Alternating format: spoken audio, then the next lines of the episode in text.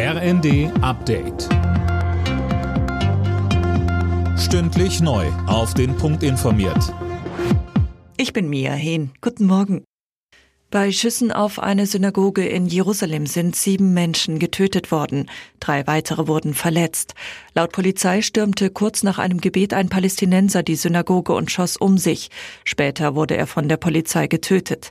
Ein Sprecher der radikal-islamischen Hamas begrüßte den Angriff als Vergeltung für eine Razzia der israelischen Armee im Westjordanland am Donnerstag.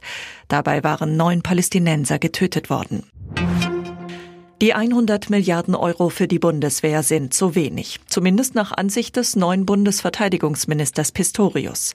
Das Sondervermögen werde nicht reichen, sagte er der Süddeutschen Zeitung. Auch das normale Budget für die Verteidigung von aktuell rund 50 Milliarden Euro ist ihm zu klein.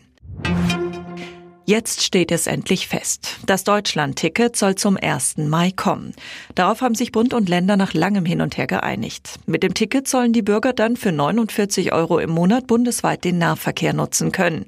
NRW-Verkehrsminister Krischer sagte, Im April kann man es schon kaufen. Das ist etwas, äh, was vor einem Jahr völlig äh, unvorstellbar war. Wir bekommen jetzt äh, Mobilität im öffentlichen Verkehr klimafreundliche und nachhaltige Mobilität zu einem günstigen und bezahlbaren Preis.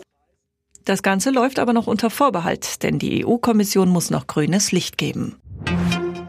RB Leipzig hält in der Fußball-Bundesliga den Druck auf Tabellenführer Bayern München hoch. Die Leipziger gewannen im Abend zu Hause gegen den VfB Stuttgart mit 2 zu 1. RB verkürzt den Abstand auf die beiden damit auf vorerst einen Punkt. Die Münchner treffen heute Abend zum Spitzenspiel auf den Tabellenvierten Frankfurt. Alle Nachrichten auf rnd.de